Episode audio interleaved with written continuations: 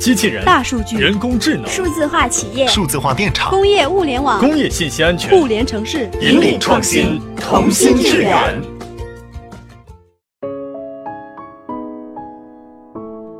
西门子调频一八四七的听众朋友们，大家好，今天是九月八号，星期五。上周五九月一号是我们在喜马拉雅开启创新月活动的第一天。九月一号到二十号，我们每个工作日的早晨七点半都会为大家送上精彩的节目。同时，在我们节目下方留言参与互动，还有可能获取我们精心准备的奖品。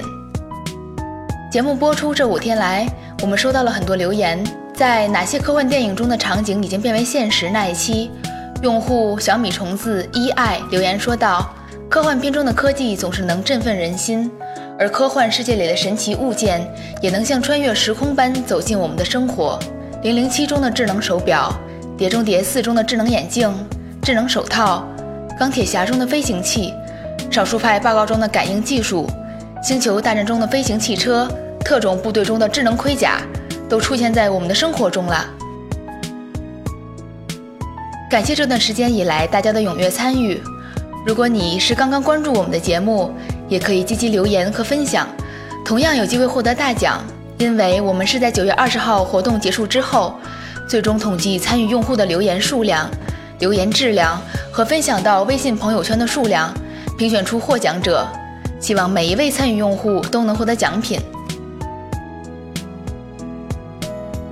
言归正传，今天和大家聊一聊我们生活的城市。我们的故事要从卡车司机李师傅说起。卡车司机李师傅帮朋友往城里运输农产品，已经干了三年了。当算起一年的账，他意外地发现，这一年燃油费的支出比去年少了两千多。每天走的路线都一样，他不知道这一年的燃油费为什么少了，但他很高兴，省下了两千多块钱。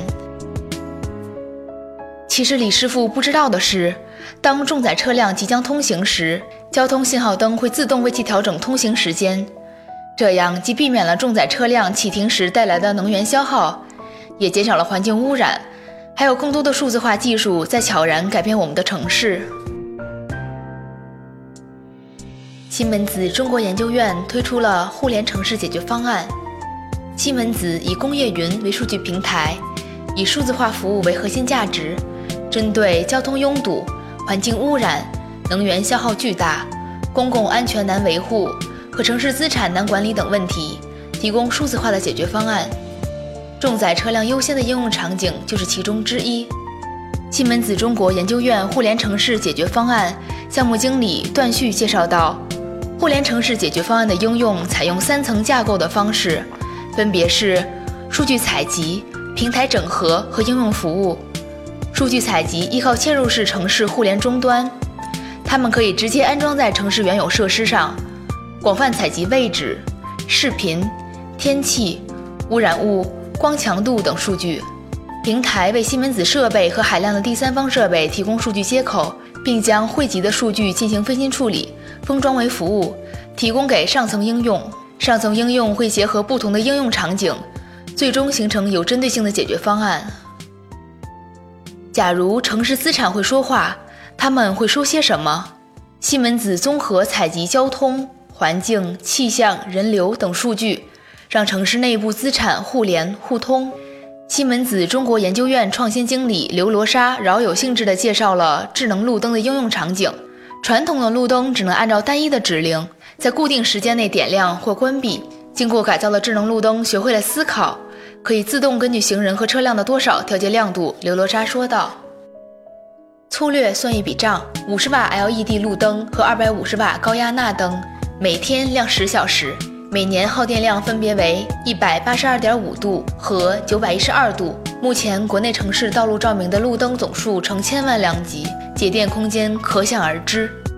安装了嵌入式城市互联终端的路灯还具有环境感知能力，根据监测到的光照和雾霾等数据，自动进入日间模式、夜间模式和雾霾模式。城市管理者也可以根据实时数据，对区域内的所有路灯进行统一调度。除此之外，互联城市解决方案还可以应用在聚众人群检测与疏导、优化城市资产管理、支持服务于环境的交通管理、通勤交通按需分配、智能路旁停车管理等方面。一座城市就像一杯茶一样，既能解渴，也值得慢慢品味。西门子互联城市解决方案正在用数字化技术，让我们的城市变得更有温度。好了，我们今天的有奖互动问题来了：城市中的哪些科技让你感觉很温暖？在留言区写下你的答案吧。下周一我们会说一说那些小时候害怕的事。我们下期再见。